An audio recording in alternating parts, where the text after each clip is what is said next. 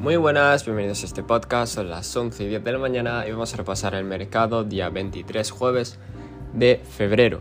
Y vamos a empezar evidentemente con eh, eh, Bitcoin, ¿vale? Bitcoin, como ya dije, la zona de los 24 era muy importante. Hizo un amago ayer, ¿vale? Tocó los 23.500, 23.600 pero eh, rebotó instantáneamente y volvió a los 24, 24 200 actualmente. Hubo mucha volatilidad por la reunión de la FOM, que como ya dije en Twitter, no dijo nada del otro mundo prácticamente, así que poco más, la verdad. Cosas importantes, bueno, pues que en diario todavía sigue alcista, así que no se ha cambiado eso, ¿vale? Eh, por parte de en 4 horas, pues está rechazando los 24.500. Eh, si lo rechaza y hace un nuevo mínimo se cambiaría la tendencia bajista, pero todavía no ha pasado, así que eh, me voy con los índices. Bueno, hay apertura en los futuros, apertura alcista de ambos, ¿vale?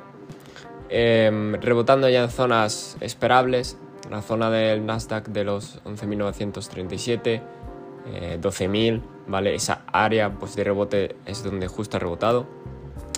Mientras que el SP es el que ayer se vio un poco chungo porque casi, bueno, cerró perdiendo los 4.000 puntos.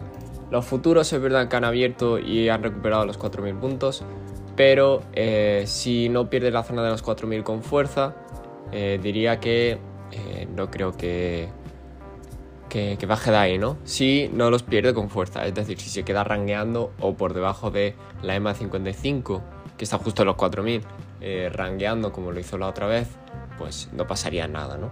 Eh, pero si lo pierde con fuerza, me temo que sí sería preocupante. El VIX, por su parte, rompió el canal ascendente por arriba y ahora mismo está en 22 casi.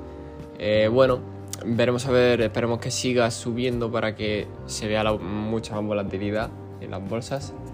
La bolsa china, bueno, tuvo un pequeño robete a la zona de los 6.900, pero eh, sigue bajista, ¿vale? En términos de diario, eh, para testear quizás eh, las zonas de los 6.400 o 6.500, ¿vale? Perdón. El dólar por su parte está alcista, sigue alcista, lo está haciendo súper bien. próximo objetivo yo creo que sería, bueno, superar para empezar la mecha que dejó que fue los 104,7 y testear los 105,6, ¿vale? O los 105 directamente. El oro, por su parte, bueno, pues está muy en rango. Eh, tuvimos ahí una caída con un rechazo espectacular. Hoy apertura alcista, pero con muy poco porcentaje. Y sinceramente, eh, sigue bajista, lo sigo esperando en la zona de los 1800. Por último, el petróleo. Bueno, el patrón de hombro cabeza hombro se sigue cumpliendo, pero no está haciendo eh, nuevos mínimos, por así decirlo. Ayer tuvimos una vela muy bajista. En diario para mí sigue bajista. Así que veremos a ver, eh, dónde termina, ¿no?